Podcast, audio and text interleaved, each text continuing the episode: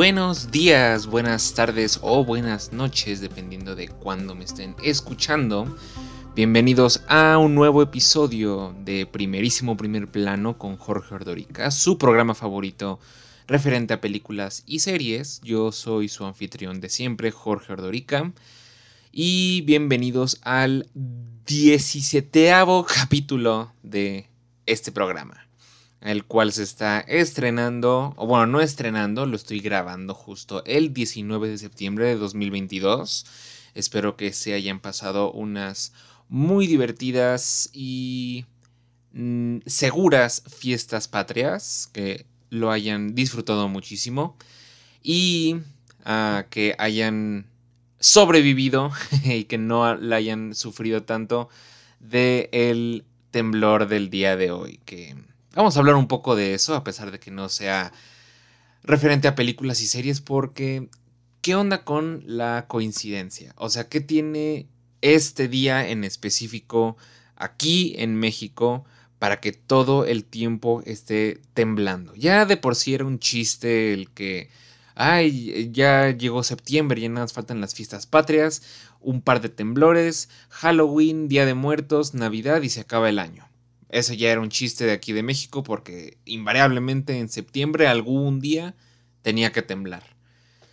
Pero ahora que ya fue una tercera vez en que tembló el mismísimo 19 de septiembre, sí es como, o sea, ya le empiezas a sospechar un poco de que, oye, pues, ¿qué está pasando, no? O sea, ¿cómo es posible que justamente estos días en específico sean en donde siempre tiemble? Y pues ya, digo, ya de por sí era una gran, gran coincidencia el temblor de hace cinco años, en 2017, el 19 de septiembre, que coincidió justamente con el aniversario de aquel temblor que fue hace muchos, muchos años aquí en, el país, para que ahora una tercera vez haya temblado y bastante fuerte. No, no sé exactamente qué, en qué se, magnitud se quedó este temblor, pero al parecer sí fue como un 7.7, algo así. O sea, sí, sí fue bastante fuertecito. No se sintió tan feo como el de 2017. Pero de todas formas, pues, pues, sí, es como, oye, no manches, o sea, todos ya medio nerviosos porque iba a ser el simulacro y de por sí el, pues, la alerta sísmica no es un sonido muy agradable que digamos. Entonces, no sé, como que eh, no sé, está, está demasiado, demasiado raro que ya hayan pasado tres veces, ¿no? Ah, como dirían así en, en, el meme de, si tuviera una moneda por cada vez que ha temblado aquí en México el mero 19 de septiembre, tendría tres monedas, lo cual no es mucho, pero ya es demasiado extraño que haya pasado tres veces. pero bueno, espero que no la hayan sufrido mucho, que no hayan tenido muchos estragos causados por el temblor, que no se hayan asustado muchísimo, que les haya tocado muy leve en donde viven, en donde trabajan, en donde se desarrollan y que pues esperemos ya no vuelva a pasar muy pronto. Ah, pero pues vaya, ya ya el 19 de septiembre lo deberían dar como de asueto. Como ya sabemos que va a temblar ese día, pues mejor ya no, no estar haciendo nada. Estar preparados para que en el momento que tiemble, pues nada más salimos rápido. Pero bueno, fuera de eso, vamos a empezar con el capítulo de hoy porque es uno bastante, bastante largo. Como les había dicho en el episodio anterior, fue la Expo de 23 de todas las cosas que Disney nos tenía preparados y pues vaya que nos dieron muchísimo de qué hablar. Entonces, fuera de eso, pues también tengo muchos trailers de los cuales hablar. Tengo algunas películas, bueno, en realidad nada más una película de la cual quiero hablar y también quiero hablar de la quinta temporada de Cobra Kai que se estrenó hace ya un poco más de una semana. Entonces vamos a darle de lleno a este capítulo porque si nos tardamos un poco, ah, pues vamos a estar aquí bastante, bastante tiempo.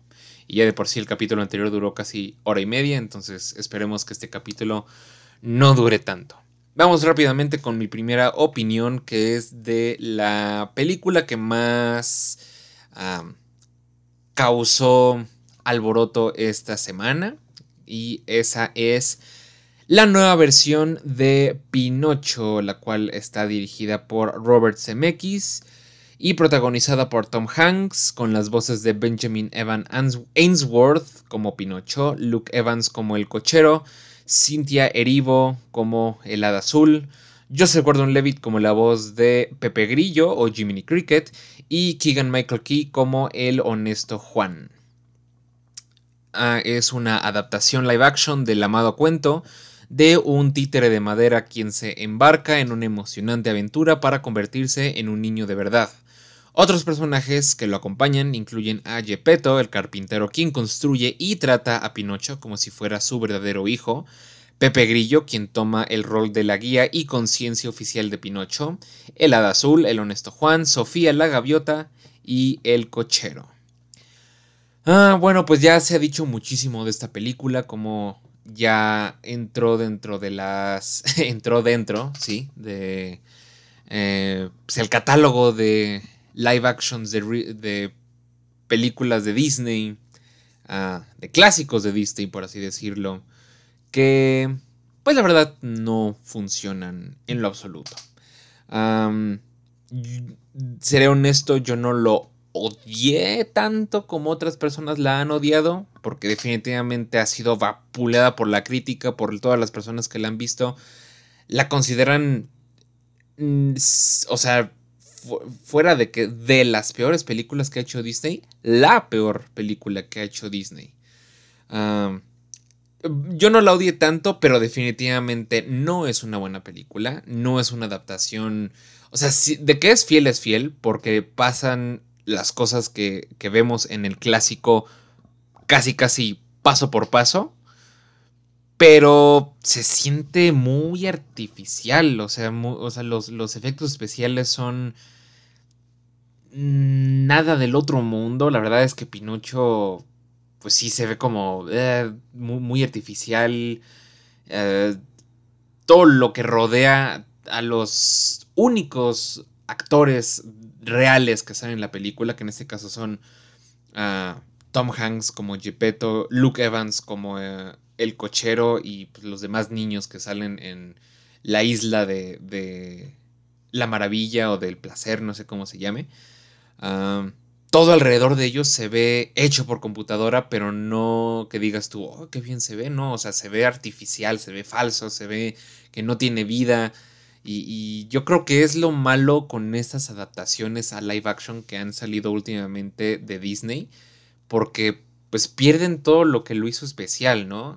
Una película que así de plano no me gusta para nada es el remake live action y live action muy entre comillas de El Rey León porque la animación te permite hacer muchísimas cosas que el live action, o en este caso de, de, Pinocho y de ah, El Rey León, pues la, el CGI ya no te permite hacer. O sea, las expresiones de los personajes, eh, los colores, la, la, la, este, la vividez, por así decirlo, de los hechos que estás viendo en pantalla, se pierde por completo.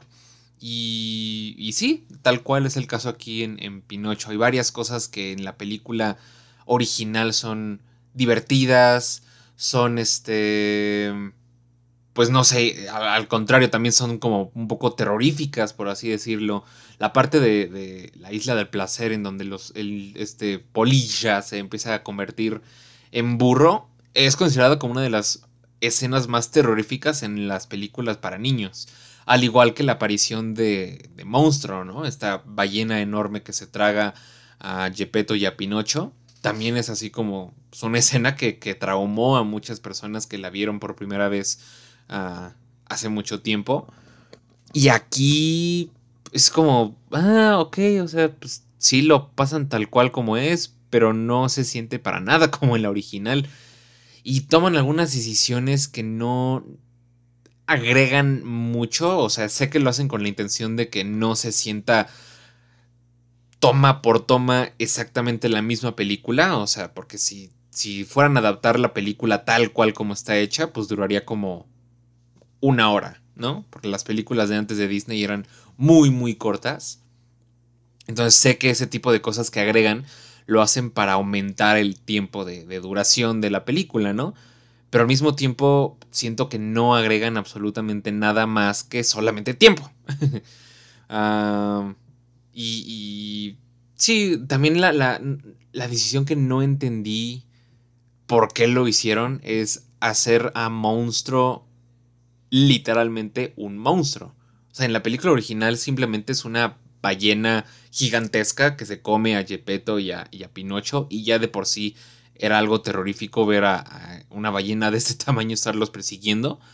Pero aquí la decidieron hacer un monstruo literal, o sea, cuando... los estoy spoileando un poco, pero porque la película original pues ya tiene muchísimos años y realmente no creo que les importe muchísimo que les spoile Pinocho. O sea, no es una película que digas tú, uy, no, es que es la siguiente de, Marvel y, les estoy spoileando los cambios. No, o sea, es, Pinocho. O sea, realmente se van a enojar porque les estoy spoileando Pinocho. Pero bueno, el chiste es que en la escena en donde aparece monstruo, pues sale así del agua. Y si tú ves el tráiler, pues sí se ve nada más como, como una ballena, ¿no? Porque cortan justamente en el momento en que vuelve a caer al agua. Pero ya en la película pues sale, se traga a, a y a Pinocho. Y justo en el momento en que como que está dando la vuelta para volver a caer al agua, le salen tentáculos y alas y es como de, ah, caray, entonces, o sea, ¿por qué la transformaron en un monstruo? Y otra decisión que, que realmente fue así como de, como por, es el hecho de que Pinocho, por alguna razón, tiene la habilidad de mover las piernas extremadamente rápido. O sea, como si fuera Quicksilver, ¿no? De que de repente empieza así a, zapatear en la escena en donde está cantando la de Sin hilas yo me sé mover. O en inglés que I got no strings to hold me down y todas esas. Bueno, esa, esa, esa canción. De repente empieza como a zapatear para bailar y, mueve tan rápido las piernas que se empieza a, quemar y pues lo tienen que, que apagar con, con agua. Y después al final usa justamente esa habilidad para poder huir de monstruo, ¿no? O sea, él agarra la, tabla o el barco en el que está Gepetto y empieza a patalear. E incluso el barco suena como si fuera una lancha así a motor, ¿no? Y, pues salen disparados. Y, no sé por qué decidieron que Pinocho por alguna razón tuviera ese como superpoder. y sí, luego, luego hay algunas referencias actuales que, dices tú, ah, como para qué, ¿no? O sea, sabes que la película se desarrolla en el pasado, o sea, es una época en, Italia que no tiene sentido que tenga referencias actuales. Y vemos en, pues en la carpintería de Gepetto, por así decirlo, todos sus relojes que ha construido. Y vemos películas, o sea, referencias a películas más actuales. Vemos un reloj de Roger Rabbit, vemos un reloj de El Rey León, vemos un reloj de Toy Story. Y es como de, ah, o sea, nada más literalmente esas tomas y esas escenas fueron hechas para que Disney pudiera presumir de que, ah, sí, miren toda nuestra propiedad intelectual, todas las películas de las cuales somos dueños. Y pero pues no tienen para nada sentido dentro del contexto de la película. Y otras referencias que, sí me hicieron así como de, ¿no? Fue que cuando Pinocho se encuentra al honesto Juan y él está diciendo que pues, puede ser famoso y que puede ser ah, un miembro del circo y eso es lo que lo va a hacer, pues, eh, ser una estrella y todo eso. Le empieza a decir así como de, tú puedes ser un actor, puedes ser una estrella, o mejor aún, puedes ser un influencer. Y es como de... sea, para nada necesitamos esa ese tipo de referencias en, las, en, este, en esta película, ¿no? Y después le pregunta por su nombre y dice, ah, soy Pinocho porque estoy hecho de pino, ¿no?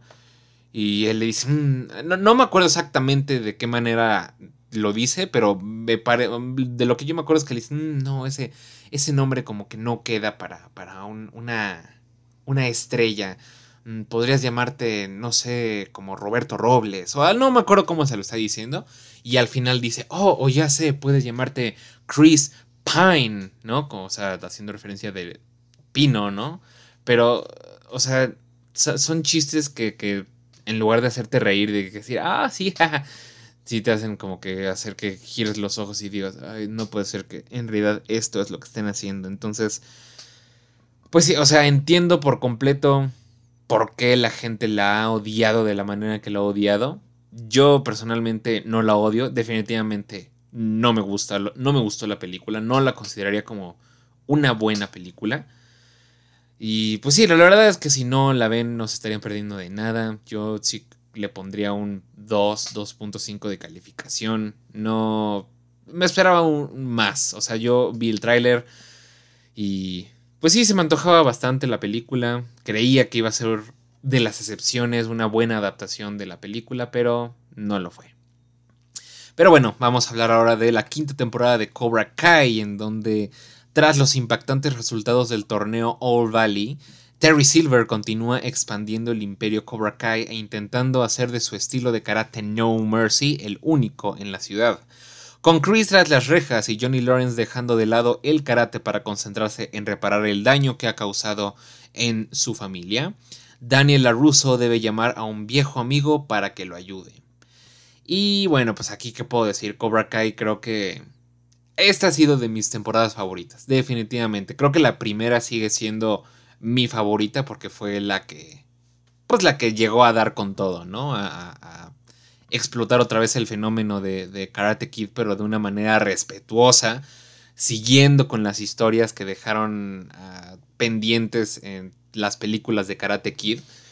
Y lo mejor de todo, y lo que siempre me ha gustado de, de esta serie, es que hay muchas veces en que quieren hacer secuelas de legado ya, o sea, de, películas que salieron hace muchísimo tiempo y que ahora quieren retomar las historias y que pues por lo mismo a lo mejor de que los actores no están disponibles o a lo mejor algunos de ellos ya fallecieron o quieren hacer precuelas entonces tienen que usar a otros actores aquí no aquí siempre han procurado usar a los mismos actores que salieron en las películas de Karate Kid para hacer los papeles pues ahora, pues, mucho tiempo después, ¿no?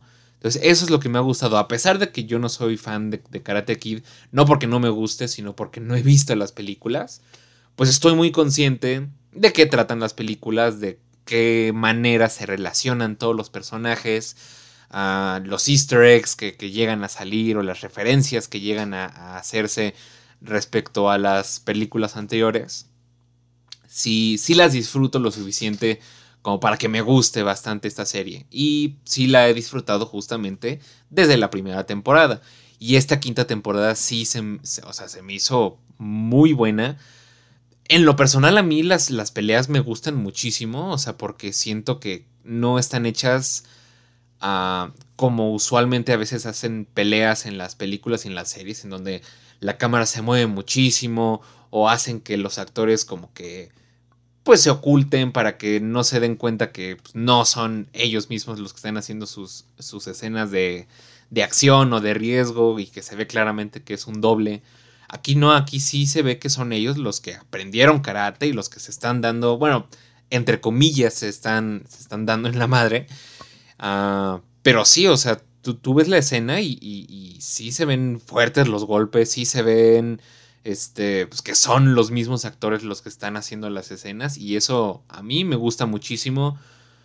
Ya desde que vi las películas de John Wick no acepto menos que eso y definitivamente digo, no, obviamente las, las escenas de acción de Cobra Kai no están a las alturas de, de John Wick, pero me agrada el hecho de que sí están bien hechas, o sea, no se tienen que basar con edición así, que hacen corte, corte, corte, corte cada milisegundo para que se vea que no son ellos los que están peleando y después también la cámara la mueven por todos lados para que no se vea la cara de los actores, de que no se están dando en realidad. Entonces a mí en lo personal sí me gusta bastante. Sí tengo que admitir que tienes que apagar un poco tu sentido común para disfrutar esta, esta serie, perdón. Porque sí hay varias cosas en donde si de verdad te pones muy estricto y, te pones a, analizarlo así muy profundamente, obviamente van a salir cosas que dices tú, o sea, como por qué se toman el karate tan en serio, ¿no? O sea, sé que hay personas que obviamente el deporte que practican pues es básicamente su vida, ¿no? O sea, y sobre todo si lo haces de manera profesional, si lo haces de manera en que, pues con eso te ganas el dinero con el que pones, pues, o sea, el que, con el que te ganas la vida, por así decirlo, pues obviamente te lo vas a tomar en serio, ¿no? Pero aquí, o sea, la manera en que se baten a muerte por el hecho de controlar el valle, que siempre le, es lo que, lo que se andan compitiendo, el alma del valle. Y, es como de, pues, es, karate, ¿no? O sea, por las cosas que hacen ya varios de los personajes, incluido Daniel LaRusso, incluido Johnny Lawrence, ya estarían encerrados desde hace años, ¿no? O sea, en la cárcel. Eh, al igual los niños que, salen en, la serie, al igual muchas, muchas personas ya serían como, ya no sería tan, tan, tan sencillo como, oh, sí, vamos a, pelear por el, valle en un torneo de karate, sería como de, no, ya, ya serían todos a la cárcel. Entonces sí, te, sí tienes que apagar obviamente ese sentido común en el que te pones a preguntar, pues, ¿por qué no llaman a la policía y ya, no? Pero aquí es no, no, tenemos que lidiar todo ah, luchando karate, ¿no? Y, pero bueno, o lo disfrutas porque al final de cuentas es una serie fantasiosa, o sea, no fantasiosa al grado de Game of Thrones o, o, El Señor de los Anillos, pero sí en el chiste de que pues nadie haría lo que hacen los personajes de la serie en la vida real, ¿no? Y luego, pues sí, hay algunos capítulos que se me hace raro porque justamente esta temporada se me ha hecho la más adulta de toda la serie porque sueltan Fox a cada rato. O sea, antes era como de uno por temporada, ¿no? De repente un personaje decía, It's my fucking father, ¿no? Y era como de, uy, ¿no? Dijeron la palabra F, ¿no? En esta temporada en específico se soltaron diciendo fuck a cada rato para todas las cosas, ¿no? Entonces, definitivamente es la, serie, la temporada, perdón, más adulta. Y después sí hay muchísima más violencia en cuestión de que hay, o sea, no es para espolear, pero hay un personaje al que le cortan los dedos. Y pues sí, ese tipo de cosas, pues no creo que niños y adolescentes las aguanten tal cual. O los papás de niños y adolescentes los dejen ver con toda libertad esa, ese tipo de cosas. Pero luego tienes capítulos como el que, sin espolear nada, eh, pasa o, se desarrolla todo en un parque acuático, en el que la cosa que sucede en ese capítulo y la manera en que deciden cómo solucionarlo es como de... Eso sí se siente mucho como de Disney Channel, o sea, como algo que verías en Saki Cody o en Los Hechiceros de Waverly Place o ese tipo de series, ¿no? Es como de, pues que no hace ratito estábamos viendo a alguien decir fuck a cada momento. O sea, es como de. Como que sí se mezclan un poco extraño los tonos que quiere tomar la serie. Pero no lo suficientemente raro como para que me saque por completo de onda y que diga, no, pinche serie horrible. No, o sea, la verdad es que me agradó bastante. Como les digo, creo que sí ha sido de mis temporadas favoritas. Y pues afortunadamente va a seguir todavía tenemos una sexta temporada que definitivamente pues esta quinta se queda como para una sexta, sí se queda con un cliffhanger que pues va a, a ser interesante ver cómo se desarrolla. Y pues en general sí la recomiendo mucho. Si no han visto Cobra Kai y son fans de Karate Kid y creen que pues lo que está haciendo Cobra Kai es faltarle al respeto a, pues, las películas clásicas de, de Karate Kid, denle chance, o sea, de verdad les va a agradar muchísimo, de verdad les va a gustar qué es lo que están haciendo con los personajes, qué, a dónde están yendo sus historias. Se siente muy respetuoso a lo que se hicieron hace tantos años. Y bueno, ahora vamos a hablar rápidamente de los trailers y las noticias que salieron en esta semana y cachito porque luego tenemos que hablar de todo lo de la D23 y ahí sí son bastantes cosas. Vámonos rápido con los trailers. Ah, se estrenó por fin, por fin, el primer tráiler de Glass Onion a Knives Out Mystery, que es la secuela a Knives Out, o como se llamó en español, Entre Navajas y Secretos. Ah, en esta ocasión Daniel Craig va a repetir su papel como el detective Benoit Blanc, pero ahora tenemos a un nuevo cast de sospechosos, los cuales son Edward Norton, Dave Bautista, Janelle Monae, Kate Hudson, Catherine Hahn, Madeline Klein, Leslie Odom Jr. y Jessica Henwick. Todos y cada uno de ellos actorazos y me emociona muchísimo verlos próximamente interactuar unos con los otros, ¿no? En esta película, el detective Benoit Blanc viaja a Grecia para despejar las capas de un misterio que involucra a un nuevo elenco de sospechosos, el cual aparentemente va a, ser conformado por un ricachón, eh, el cual va a ser interpretado por eh, Edward Norton, que invita a todos sus amigos a un... pues sí, unas pequeñas vacaciones en su mansión. Y pues de repente va a aparecer un muerto que todavía no sabemos quién va a ser. Y también pues tendremos que encontrar a el culpable.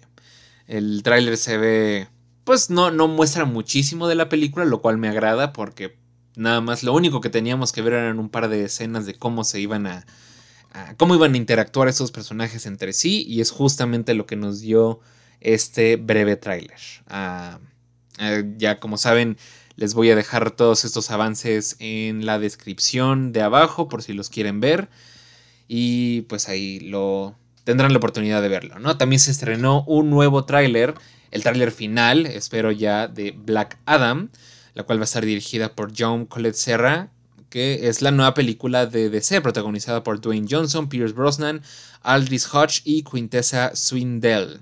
Esta película, casi 5.000 años después de que se le fueron otorgados todopoderosos poderes de los dioses egipcios y que se le haya sido encarcelado igual de rápido, Black Adam es liberado de su tumba terrenal preparado para desatar su singular forma de justicia en el mundo moderno.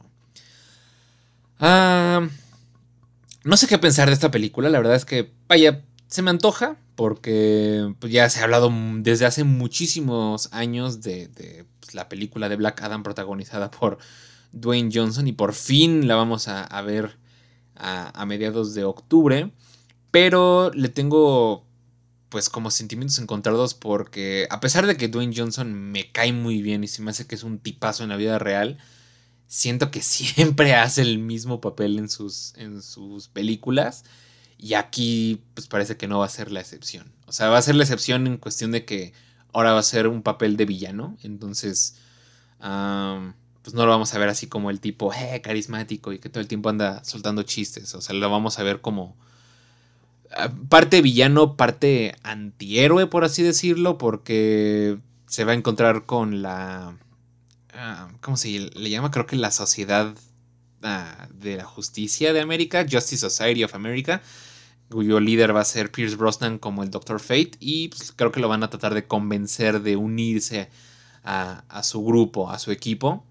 Y pues este Black Adam no se va a dejar convencer tan fácilmente. Entonces, la, la, premisa suena intrigante. Los trailers se han visto que es la, acción se ve muy interesante, muy, muy buena. Pero pues sí, esperemos que, que Dwayne Johnson logre hacer algo diferente a lo que ha hecho en sus papeles anteriores.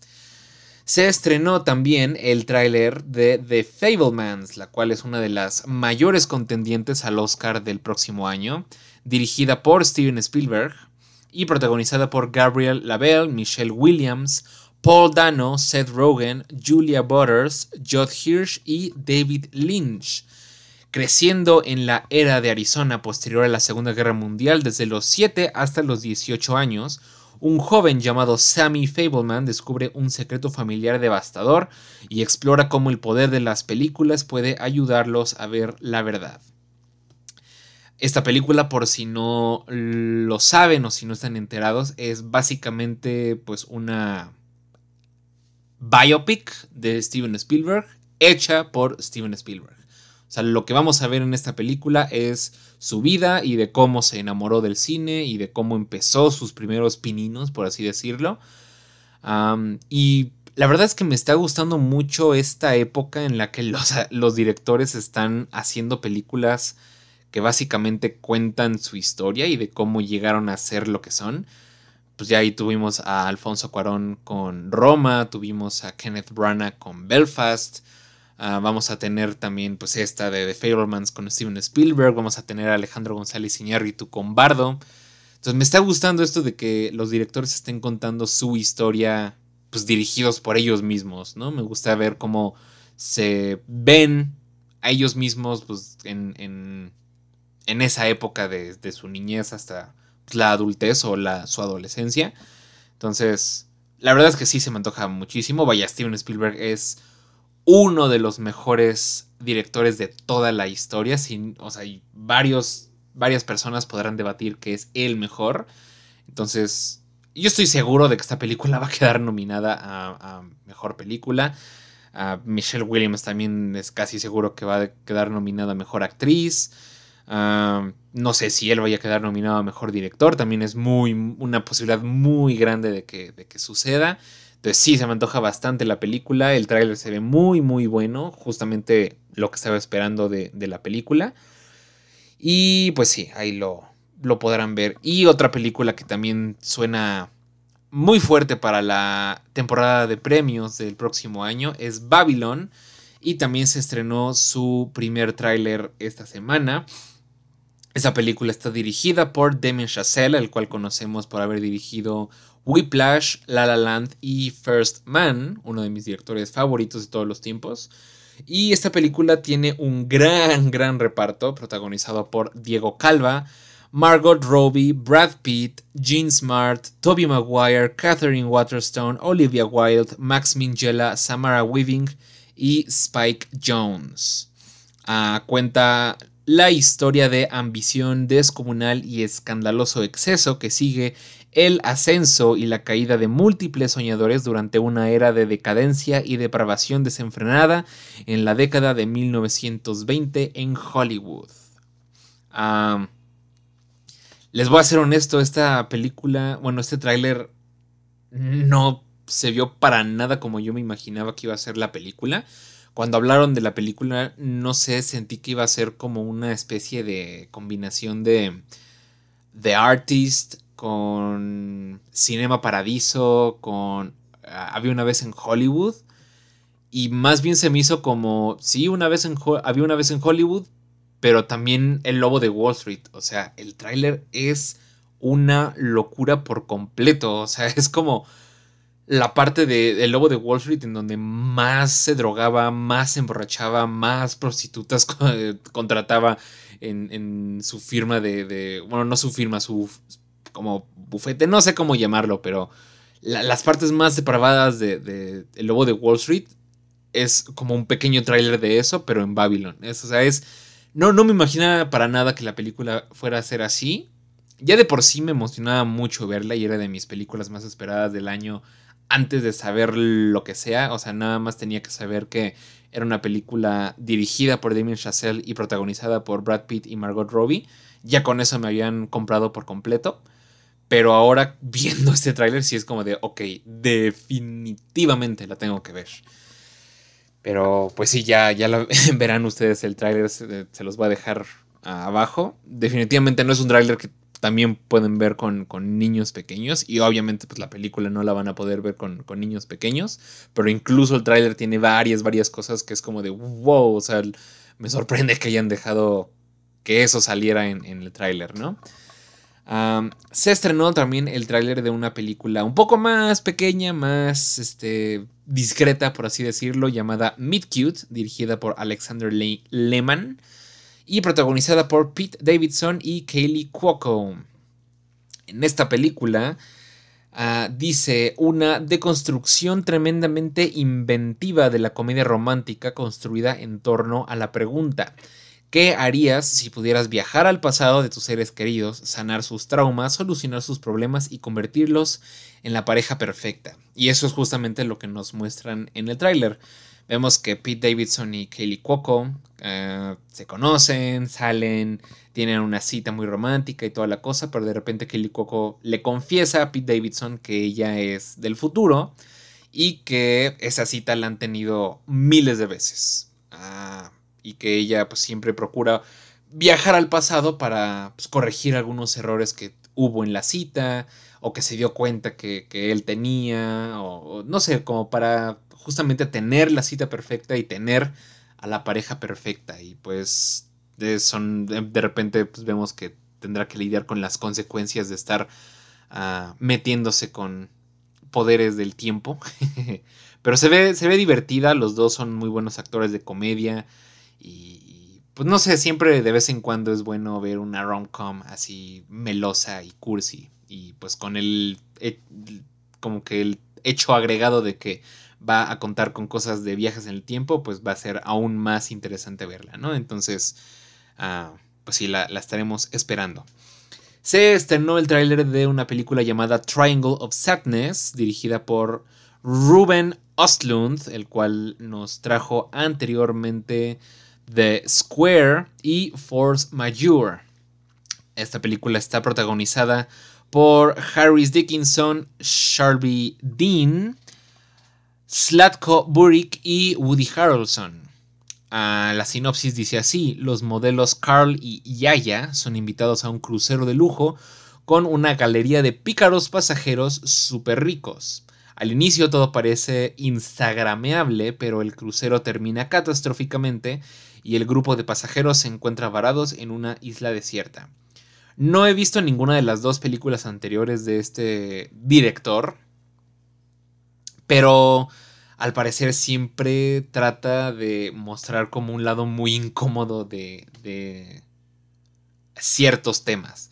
En, Force Majeure ah, vemos a, una familia que va de viaje a una montaña a esquiar Ah, y de repente hay un, un pequeño susto de avalancha. Ellos están en, pues, en, el resort o lo que sea que se estén quedando en la, en la montaña. Y de repente ven que hay una avalancha y que al principio todos creen que pues está como controlada, que no va a pasar de, pues, de ahí. Pero la, o sea, conforme se va acercando más, se, se, van dando cuenta pues que a lo mejor y sí los alcanza y el padre de familia, en lugar de protegerlos a ellos o tratar de sacarlos de ahí, lo único que hace es agarrar su celular y salir corriendo, ¿no?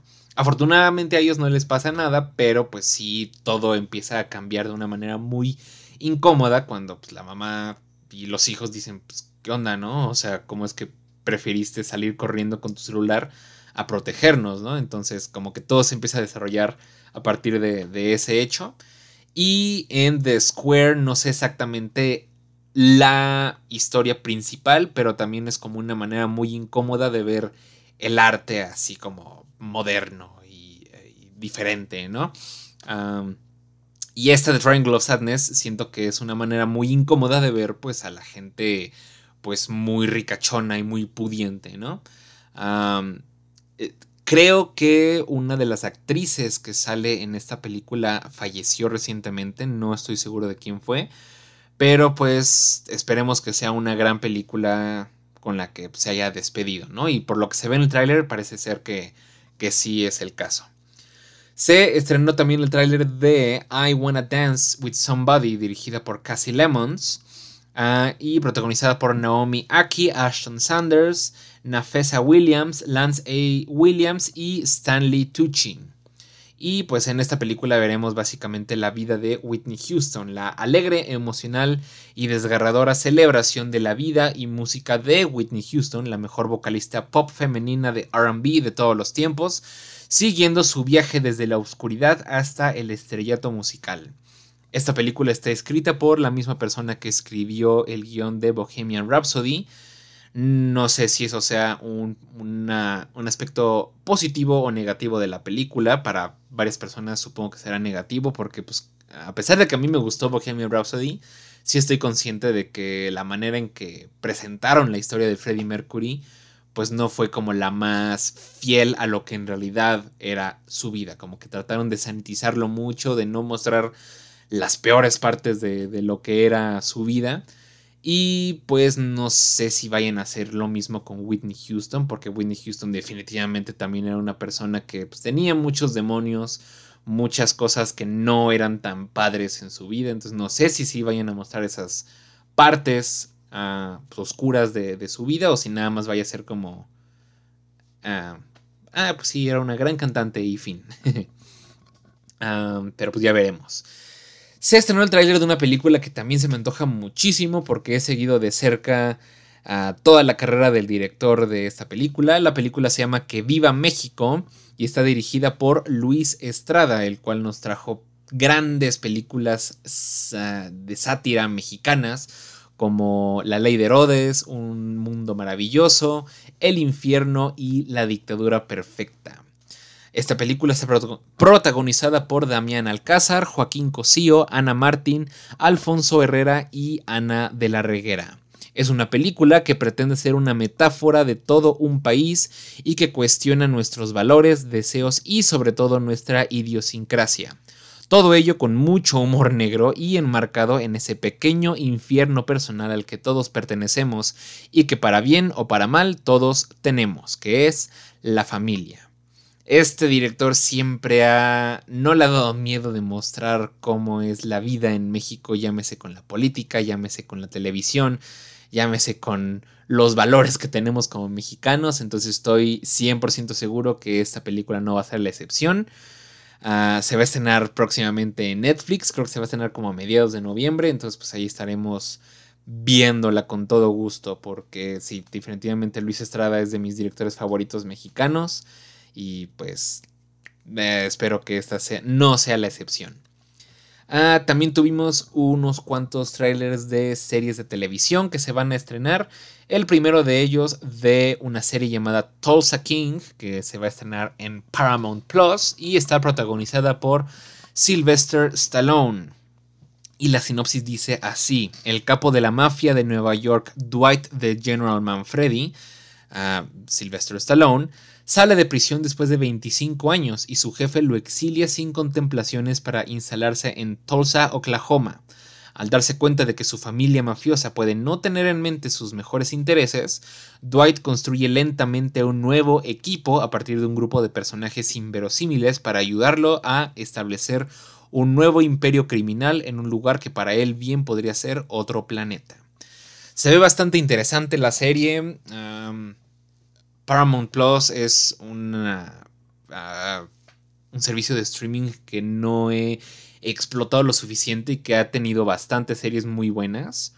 Pero digo, eso ya es algo personal, pero como no está disponible Paramount Plus en el PlayStation, pues a veces se me olvida que existe, porque la mayoría de las series y películas que veo en servicios de streaming la veo directamente en el PlayStation. Entonces, como no está ahí la, aplicación, pues a veces se me olvida por completo que, la tengo. Y, pero sí, o sea, esta es una serie que por lo menos en este tráiler se me antojó bastante y que sí voy a tratar de, pues de ver en cuanto se estrene. Se estrenó también el tráiler de una serie llamada The Peripheral, una nueva serie de Prime Video que es de los creadores de Westworld y está protagonizada por Chloe Grace Moretz. Flynn Fisher, que es Moretz, es una mujer que intenta mantener unida a su rota familia en un rincón olvidado de la América del futuro. Flynn es inteligente, ambiciosa, pero está condenada a repetir lo mismo de siempre. No tiene futuro hasta que el futuro llama a su puerta. Tal vez no lo expliqué de la mejor manera, pero esa es la sinopsis que encontré. Ah, tal vez viendo el tráiler se entiende un poquito más de lo que trata. al parecer, por lo que entendí de la película, ah, de la película, del tráiler, perdón, de, la serie, como que hay un aparato, una máquina que permite a las personas entrar a su mente o a su cuerpo de sus yo del futuro y de alguna manera pueden controlar a sus yo del futuro para cambiar pues el futuro y el pasado. No sé, la verdad es que no, no creo que la estoy explicando de la mejor manera, pero en el tráiler eso fue lo que se mostró. Ah, se estrenó también el tráiler de una serie que tiene muchos nombres, muchos subtítulos. Se llama Dahmer Monster, The Jeffrey Dahmer Story. es una serie realizada por Ryan Murphy y protagonizada por Evan Peters. Y cuenta la historia del monstruo de Milwaukee contada desde la perspectiva de las víctimas y la incompetencia policial que permitió al nativo de Wisconsin emprender una matanza de varios años. Se ve bastante tétrica la serie, lo cual me agrada muchísimo porque Evan Peters es uno de los mejores actores de los últimos 15 años y este papel se ve que está hecho a la perfección por él. Entonces sí espero mucho de esta serie. Y Ryan Murphy pues tampoco es extraño a las historias de asesinos seriales, porque ya lo hemos visto hacer muchas temporadas de American Crime Story, muchas temporadas de American Horror Story, entonces siento que, pues sí, también le quedó como anillo al dedo esta serie.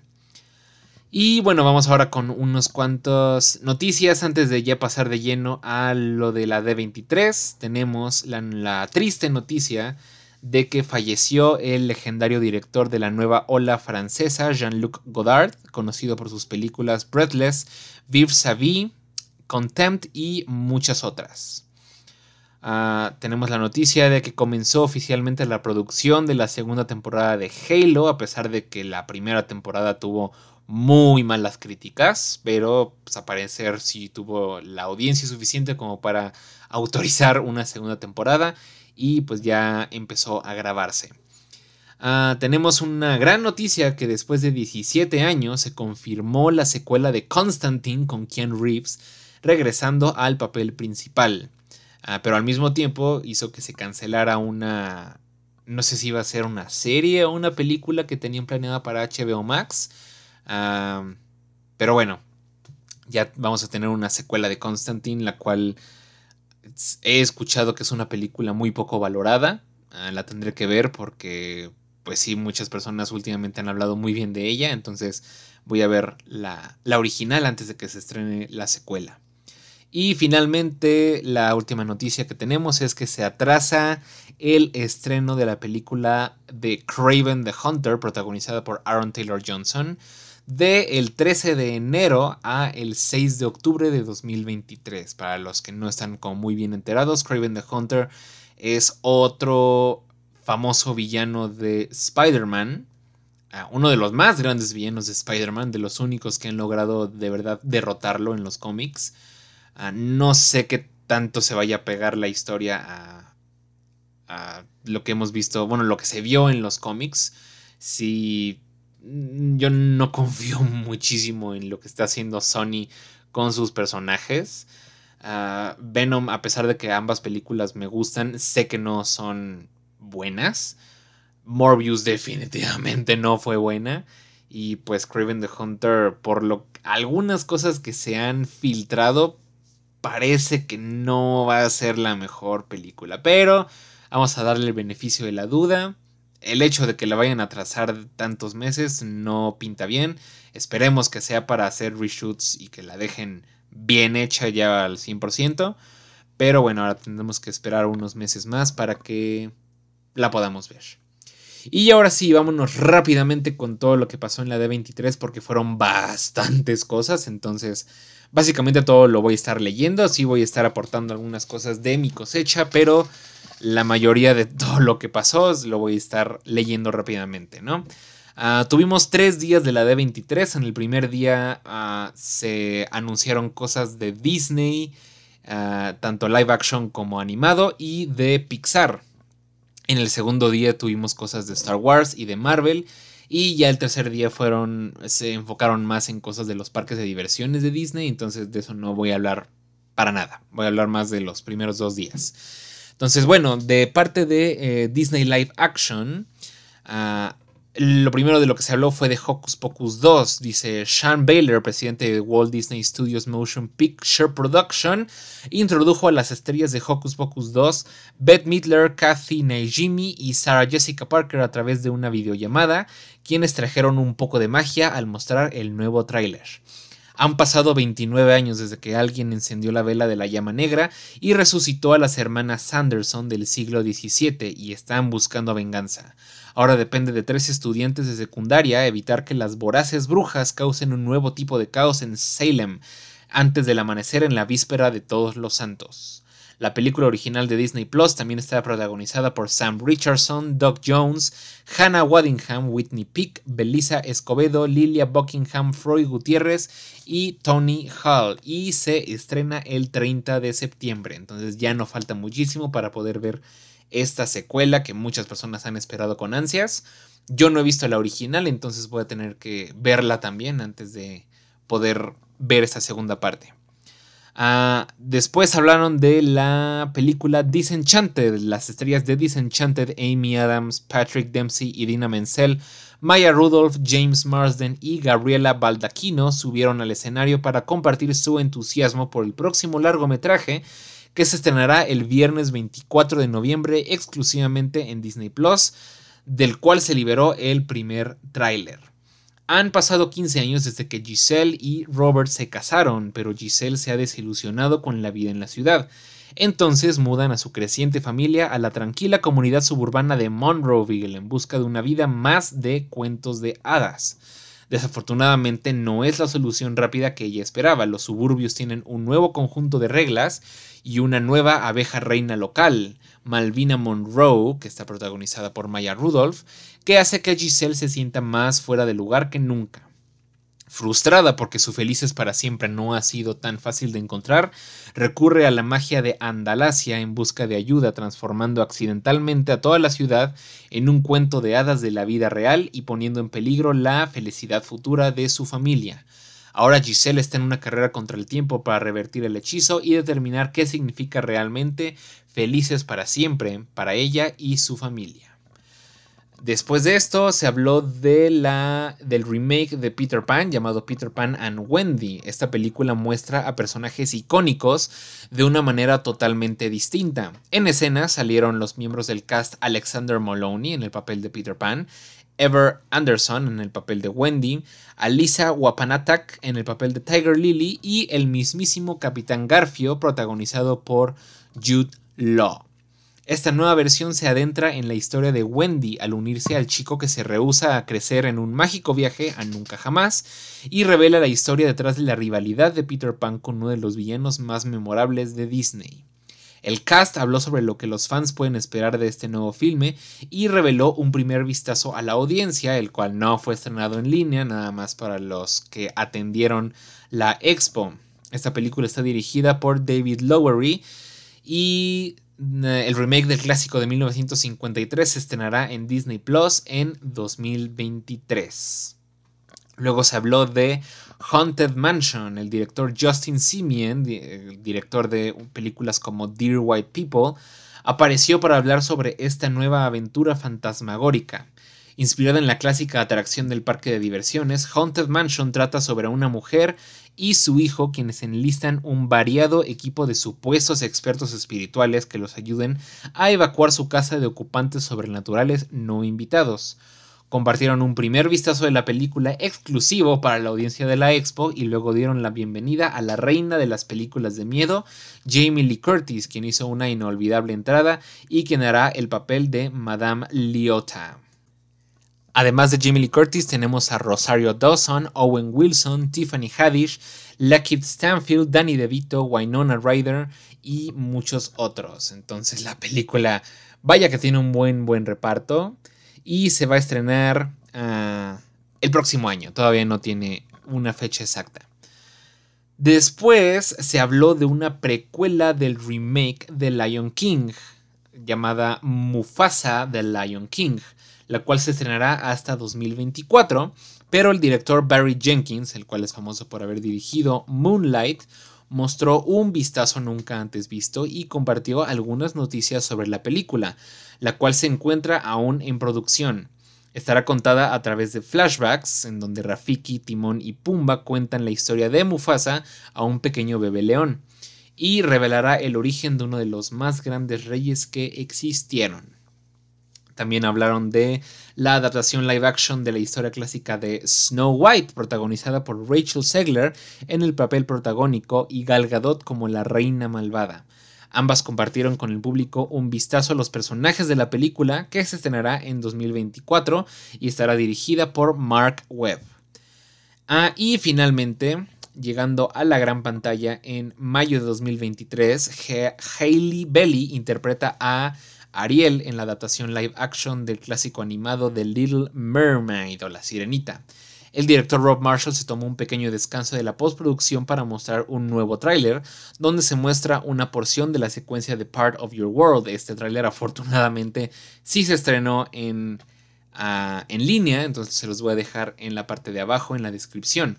La película contará con las canciones que ya conocemos, además de cuatro nuevas canciones escritas por Alan Menken y Lin Manuel Miranda, además de que contará con la participación de Melissa McCarthy como Úrsula y Javier Bardem como el Rey Tritón.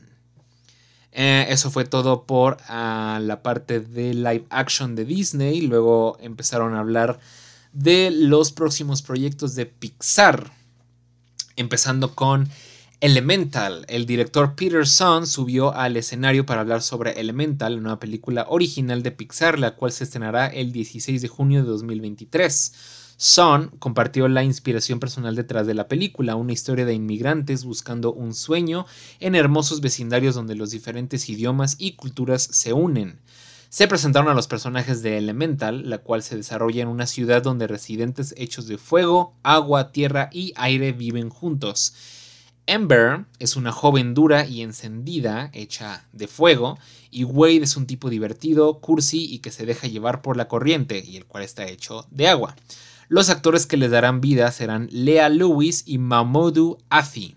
Se mostró a la audiencia un primer vistazo a la película y además se liberó el primer póster. Luego tenemos Win or Lose. Los directores Carrie Hobson y Michael Yates mostraron un primer vistazo a la primera serie original de formato largo de Pixar y que fue, y que fue lo que los inspiró. La serie sigue a los Pickles, un equipo mixto de softball de secundaria, en la semana previa a su juego de campeonato. Cada episodio tiene lugar en esa misma semana desde la perspectiva de diferentes personajes principales, tanto los jugadores como sus papás, como el umpire, cada uno reflejado en un estilo visual único y diferente. Hobson y Yates revelaron que Will Forte dará voz al coach Dan en la serie, la cual se estrenará por Disney Plus en otoño de 2023. Ah, eso me intriga mucho, ah, estoy muy ansioso de ver la primera serie original de Pixar y realmente la historia se ve muy muy interesante. Luego hablaron de Helio. Subieron al escenario el director Adrian Molina y la productora Mary Alice Drum para mostrar las primeras imágenes de la película original Helio. En esta historia, Helio es un niño de 11 años, soñador, artístico, creativo y alguien a quien le cuesta trabajo encajar.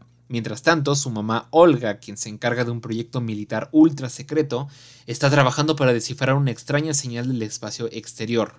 Pero es Helio quien logra hacer contacto, es transportado al espacio y accidentalmente nombrado embajador intergaláctico para la Tierra. Las voces de Helio y Olga, perdón, serán Jonas Kibrev y América Ferrera respectivamente. La película se estrenará en primavera de 2024.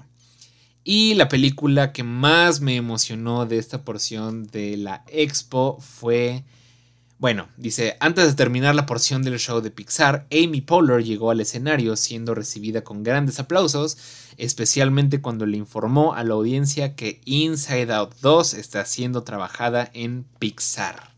No saben la manera en que me emocionó el hecho de que anunciaran oficialmente esta película. Inside Out es mi película favorita de Pixar, entonces de verdad espero con todas mis fuerzas con todo el corazón que esta secuela sea digna de seguir los pasos de su predecesora. Ah, el director Kelsey Mann, el productor Mark Nielsen y la escritora Meg LaFauve están trabajando duro en la nueva aventura dentro de la cabeza de Riley, la cual ahora será una adolescente quien puede ser que esté sintiendo toda clase de nuevas emociones. Así que vamos a ver a nuevas emociones en, la cabeza de Riley. Inside Out 2 se estrenará en verano de 2024. O sea, todavía le falta bastante para poder verla, pero la estaré esperando con muchas, muchas ansias. Ah, eso fue el final de la porción de Pixar y luego ese mismo día nos hablaron de todo lo que tienen preparado para la parte de Disney Animation. En primer lugar se habló de la nueva serie Zootopia Plus, la cual se estrena en Disney Plus el 9 de noviembre de 2022. Los fans pudieron ver un tráiler para la serie, la cual mostrará más a profundidad las vidas de los residentes más intrigantes de la película ganadora del Oscar. También tenemos Iwahoo, llegando a Disney Plus en 2023. Es una nueva serie de formato largo creada en colaboración con la compañía de entretenimiento de historietas panafricana Kugali. Subieron al escenario los realizadores de Kugali, a Olufikayo Siki Adeola. Ah, sí, es, es su nombre completo, perdón. Perdonen si lo estoy masacrando por completo este nombre. Es Olifukayo Siki Adeola, Hamid Ibrahim y Tolu Olofoyeku. Olowo, Foyeku, perdón, perdón, perdón, de verdad, quienes presentaron la serie, que es una carta de amor a Lagos, Nigeria.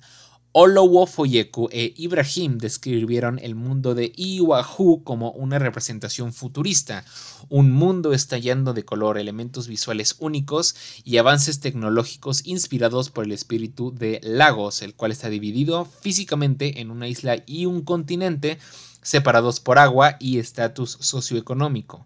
Esta historia presenta a Tola, una joven heredera de la isla rica, y su mejor amigo Cole, un experto en tecnología autodidacta e hijo amoroso proveniente del continente, y los realizadores mostraron un primer vistazo a la serie.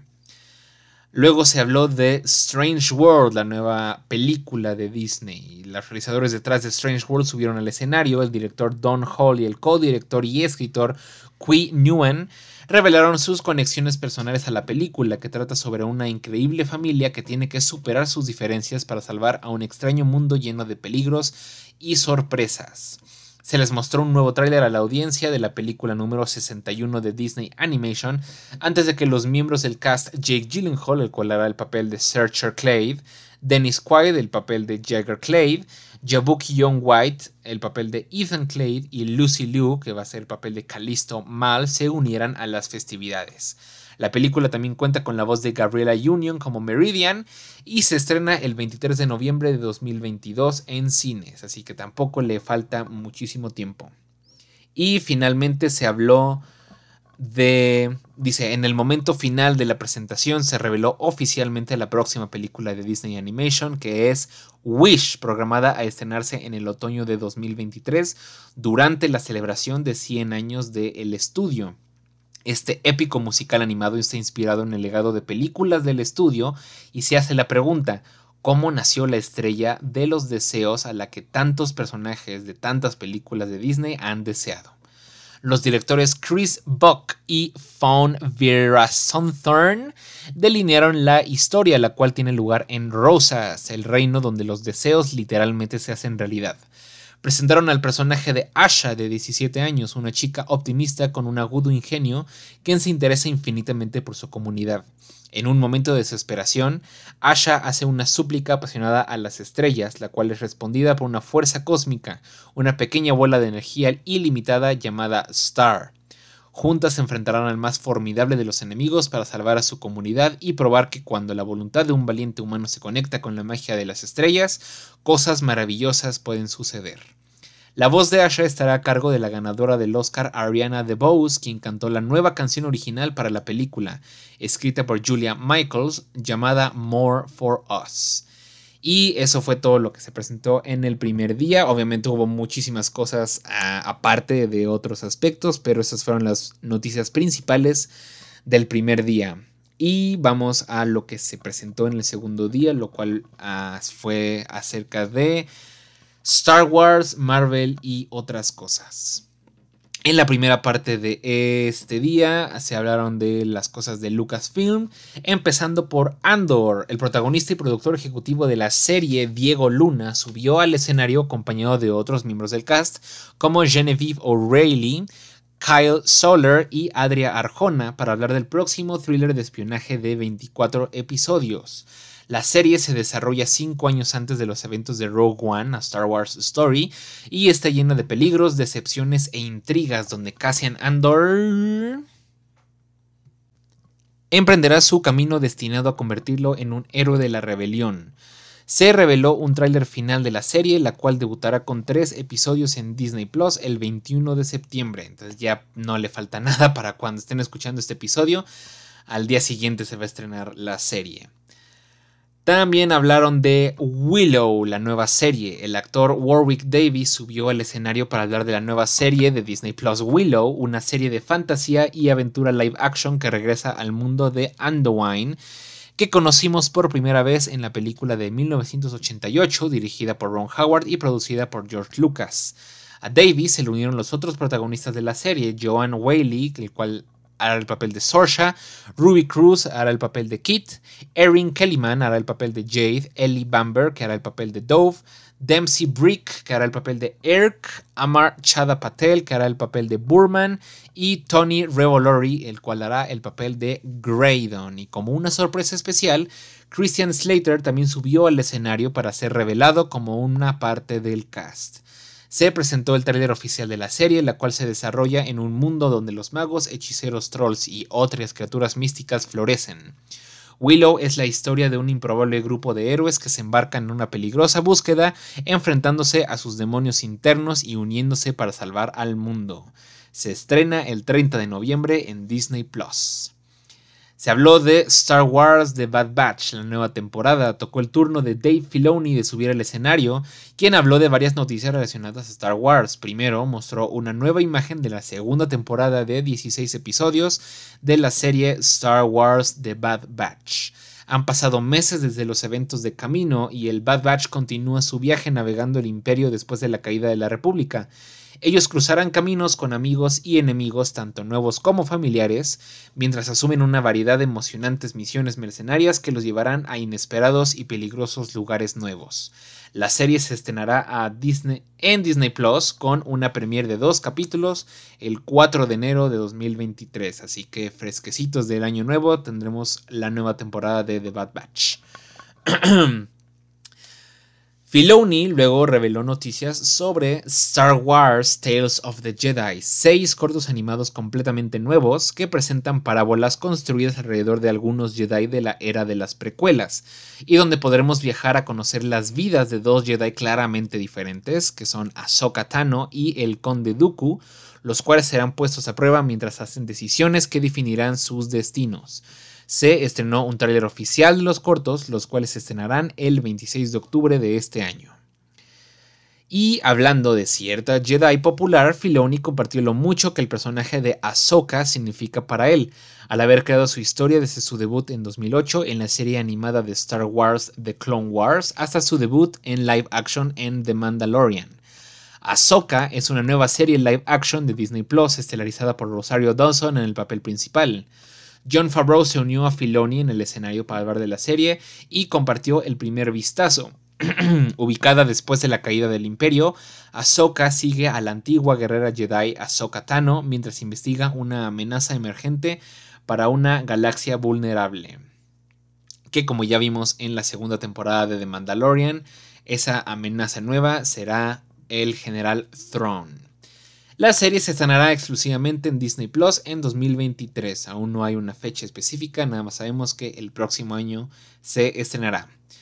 A Favreau y Filoni se les subieron los creadores de Star Wars Skeleton Crew, John Watts y Christopher Ford, quienes hablaron de la serie, la cual se estrenará próximamente en Disney Plus. Skeleton Crew cuenta la historia de cuatro niños que se encuentran perdidos en la vastedad de la galaxia intentando encontrar el camino a casa. Y como una sorpresa especial, el protagonista de la serie Jude Law subió al escenario para saludar a los fans y mostrar un pequeño avance. The Mandalorian temporada 3. Favreau y Filoni obviamente no podían dejar el escenario sin antes hablar sobre The Mandalorian y el público se emocionó cuando invitaron a los miembros del cast Pedro Pascal, Katie Sackhoff, Amy Sedaris, Giancarlo Esposito y Emily Swallow para unírseles. Juntos compartieron el nuevo tráiler de la tercera temporada de la serie donde Mando y Grogu han sido reunidos para continuar con su viaje a través de una galaxia sin ley. La tercera temporada se estrenará exclusivamente en Disney Plus en 2023. De igual manera, aún no se tiene una fecha en específico. Y finalmente, la porción de Lucasfilms concluyó con noticias de un título más, que es Indiana Jones 5. El director James Mangold subió al escenario quien compartió increíbles detalles y el primer vistazo a la próxima quinta entrega de la inmensamente popular franquicia de Indiana Jones, la cual se estrena en cines el 30 de junio de 2023. Luego llegaron las estrellas de la película Harrison Ford y Phoebe Waller-Bridge. Gracias por hacer de estas películas una experiencia tan increíble para todos nosotros, dijo un Harrison Ford muy emocional. Estoy muy orgulloso de decir que esta es fantástica y Phoebe es también es una de las razones. Ford continuó.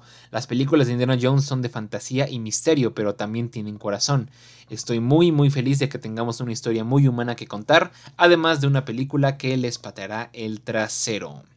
Eso fue todo por parte de Lucasfilm y después empezó la porción de Marvel Studios.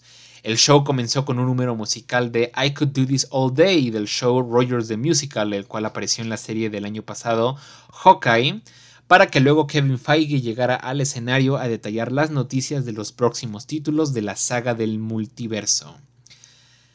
A Feige se le unió primero el director Ryan Coogler, quien compartió un vistazo exclusivo de la muy anticipada secuela Black Panther Wakanda Forever. El público también tuvo oportunidad de ver en el escenario a los actores Leticia Wright en el papel de Shuri, Winston Duke en el papel de Mbaku, Tenoch Huerta en el papel de Namor y Angela Bassett como Queen Ramonda. Black Panther Wakanda Forever se estrena en cines el próximo 11 de noviembre. Kugler también convirtió un primer vistazo a la nueva serie de la cual él es productor ejecutivo, Ironheart, la cual toma lugar después de los eventos de Black Panther Wakanda Forever. Dominic Thorne regresa como Riri Williams, una joven chica genio inventora determinada en dejar su marca en el mundo. Su visión única al construir armaduras de hierro es tanto brillante como defectuosa, y Ironheart dará un vistazo a las dinámicas de la tecnología contra la magia. Feige invitó al coprotagonista de la serie Anthony Ramos al escenario para compartir un poco sobre su personaje, Parker Robbins, alias The Hood. Se estrenó un pequeño tráiler en la expo y la nueva serie se estrenará en Disney Plus en 2023. Feige luego dio inicio oficialmente a la fase 5 del MCU al traer al escenario a las estrellas de Ant-Man and the Wasp Quantumania. Paul Roth o Scott Lang Ant-Man, Evangeline Lilly como Hope Van Dyne o The Wasp y Jonathan Mayers como Kang el Conquistador se le mostró al público un vistazo exclusivo a la película, la cual sigue a Scott y Hope, quienes tendrán que unirse a Hank Pym y Janet Van Dyne, Michael Douglas y Michelle Pfeiffer respectivamente, así como a la hija de Scott, Cassie, protagonizada por Catherine Newton, para explorar el reino cuántico, donde interactuarán con nuevas y extrañas criaturas y se embarcarán en una aventura que los llevará más allá de los límites de lo que ellos creían posible. La película llegará a salas de cine el 17 de febrero de 2023, o sea que tampoco ya le falta muchísimo para estrenarse. Y anunció Feige que se conectará directamente con la próxima entrega de Avengers llamada The Kang Dynasty. Feige luego anunció la primera presentación especial de Marvel Studios creada para estrenarse en Halloween, Werewolf by Night, dirigida por el compositor Michael Giacchino, el cual es conocido más por haber compuesto la música para películas de Disney, Pixar y Marvel como The Incredibles, Up y Thor Love and Thunder, entre muchísimas otras. Giacchino subió al escenario acompañado por las estrellas del tenebroso pero divertido especial, Gael García Bernal y Laura Donnelly para presentar el nuevo tráiler, al cual sí se estrenó online. El especial se estrena en Disney Plus el 7 de octubre. Ah, luego para Secret Invasion, Don Cheadle se unió a, Feige en el escenario para hablar sobre esta nueva y emocionante serie que contará la historia sobre una facción de Scrolls que cambian de forma y que se han estado infiltrando en la Tierra durante años. Igualmente revelaron el nuevo tráiler de la serie, el cual sí se estrenó en línea, protagonizada por Samuel Jackson, Ben Mendelsohn, Emilia Clarke, Olivia Colman, Kobe Smulders, Christopher McDonald, Carmen Eyogo, Kingsley Ben Adir y Don Cheadle. La serie se estrenará en 2023 a través de Disney Plus. Cheadle también habló y reveló detalles sobre otro proyecto de Disney Plus del cual será parte, Armor Wars. Los fans podrán ver el personaje de Rhodey bajo una luz completamente diferente y considerando el título de la serie, la audiencia podrá esperar trajes y armaduras completamente nuevas y diferentes para el héroe. Feige luego dio la bienvenida a las estrellas de Loki, la segunda temporada, Tom Hiddleston, Owen Wilson, Sophie DiMartino y el nuevo miembro del cast, Kei Hu Kwan, el cual dio un espectacular, uh, una espectacular, perdón, una espectacular actuación en Everything Everywhere All at Once. y va a ser ah, una nueva parte del cast para hablar sobre la nueva temporada. Los fans pudieron ver un vistazo de lo que viene, retomando, retomando después del impactante final de temporada donde Loki se encuentra a sí mismo dentro de la batalla por el alma de la autoridad de variación temporal. La temporada 2 de Loki se estrena en Disney Plus en 2023. Feige luego anunció oficialmente que Matt Shackman, quien dirigió todos los capítulos de WandaVision, será el director de Fantastic Four. Desafortunadamente no hubo noticias aún de el cast ni de nada más. La película se estrena en cines el 8 de noviembre de 2024. Ah, luego, el cast de Echo, Alaqua Cox, Vincent D'Onofrio, Devery Jacobs, Graham Greene, Cody Lightning y Chuck Spencer se unieron a Feige en el escenario para hablar de la nueva serie, mostrar el primer avance a la audiencia y proveer algunos detalles sobre Maya López, cuyo despiadado comportamiento en la ciudad de Nueva York después de los eventos de Hawkeye la alcanza en su ciudad natal. Echo está programada para estrenarse en Disney Plus a mediados de 2023. Ah, y una vez que el cast de Echo se fue, Donofrio se quedó en el escenario y el público se volvió loco de emoción cuando Feige invitó a Charlie Cox a unirse para hablar brevemente sobre Daredevil Born Again. La producción de la serie de Disney Plus de 18 capítulos aún no comienza, pero se les mostró a los fans un clip de un próximo episodio de She-Hulk Attorney at Law, en donde saldrá el superhéroe interpretado por Cox. Daredevil Born Again está programada para estrenarse en Disney Plus a principios de 2024. Ah, después de eso, el director Julius Ona se unió a Feige en el escenario para hablar sobre Captain America New World Order, la cual continuará el viaje de Sam Wilson como el nuevo Capitán América en una película totalmente nueva que llegará a los cines en 2024. Junto a Ona estaban las estrellas de Falcon and the Winter Soldier, Anthony Mackie, Sam Wilson, Capitán América, Danny Ramirez como Joaquín Torres y Carl Lumbly como Isaiah Bradley, quienes fueron acompañados por el nuevo miembro del cast Tim Blake Nelson, que hará el papel de The Leader, el cual regresa al MCU después de una extendida ausencia, porque lo vimos por última vez en The Incredible Hulk. Entonces el hecho de que ese personaje vaya a regresar por fin, pues es impresionante. Ah, luego, Feige emocionó al público al revelar por fin las identidades de los Thunderbolts, al darles la bienvenida al escenario. Tenemos a Julia Louis Dreyfus como Contesa Valentina Alegra de Fontaine. Tenemos a David Harbour como Red Guardian, a Hannah John Kamen como Ghost, Wyatt Russell como John Walker o US Agent, y Sebastian Stan como James Bucky Barnes o The Winter Soldier. A ellos también se les unirán Olga Kurilenko como Taskmaster y Florence Pugh como Yelena Belova, la cual mandó un mensaje por video enviando su amor tanto a los fans como a sus compañeros de cast. Thunderbolts se estrenará en cines el 26 de julio de 2024. Y finalmente, para cerrar la porción de Marvel Studios, Feige invitó al escenario a la directora Nia Da Costa y al cast de The Marvels, Iman Velani como Kamala Khan o Miss Marvel, Teyona Paris como Monica Rambeau y Brie Larson como Carol Danvers y Capitana Marvel. Los fans pudieron ver un primer vistazo a la película, la cual se estrenará en cines el próximo 28 de julio de 2023. Y bueno, eso fue todo lo más importante que se estrenó en la Expo de, 2023, de la D23. Ah, sí fueron bastantes cositas, algunas cosas que esperábamos que se estrenaran no se terminaron estrenando o algunas noticias que esperábamos que se fueran a anunciar no se anunciaron, pero de todas formas fue una gran, gran expo en donde hubo bastante de qué hablar.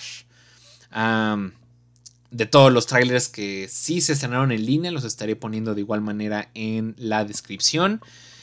Y bueno, ese fue todo el capítulo de hoy. Espero que les haya gustado. Déjenme en los comentarios qué opinaron ustedes sobre todas las noticias que se estrenaron en esta semana y cachito. ¿Cuáles de esas es los que ustedes más esperan? ¿Cuáles son las que menos esperan? ¿Qué cosas sí se sorprendieron? ¿Qué cosas ya esperaban? A todo lo que ustedes me quieran comentar, pónganlo en los comentarios de abajo si me están viendo por YouTube. Y nos vemos pronto. No voy a decir si la próxima semana porque ya veo que no es una garantía. Ah, espero que la hayan pasado bien este 15 y 16 de septiembre. Que no se hayan espantado mucho con el nuevo temblor de este 19 de septiembre. Y bueno, pues nos vemos en unos cuantos días o nos escuchamos más bien. Si, si tienen tele, ahí nos vemos. Y si van al cine, ahí nos vemos también. Bye bye.